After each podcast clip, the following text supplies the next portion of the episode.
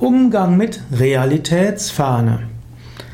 Vielleicht hast du mit jemandem zu tun, der alle möglichen Ideen hat, die ziemlich realitätsfremd sind, realitätsfern sind.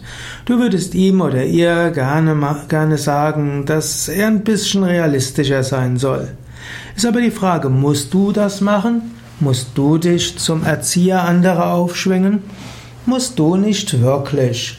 Es ist gut, dass Menschen, dass es Menschen gibt, die kreativ sind, die öfters mal andere Wirklichkeiten sich ausmalen, verrückte Vorschläge haben. Die tollsten Veränderungen der Welt sind nicht durch die Realisten gekommen, sondern durch die Spinner, die Realitätsfernen, die Kreativen, die Verrückten. Natürlich, die meisten der Vorschläge, die realitätsferne Menschen machen, sind nachher unsinnig.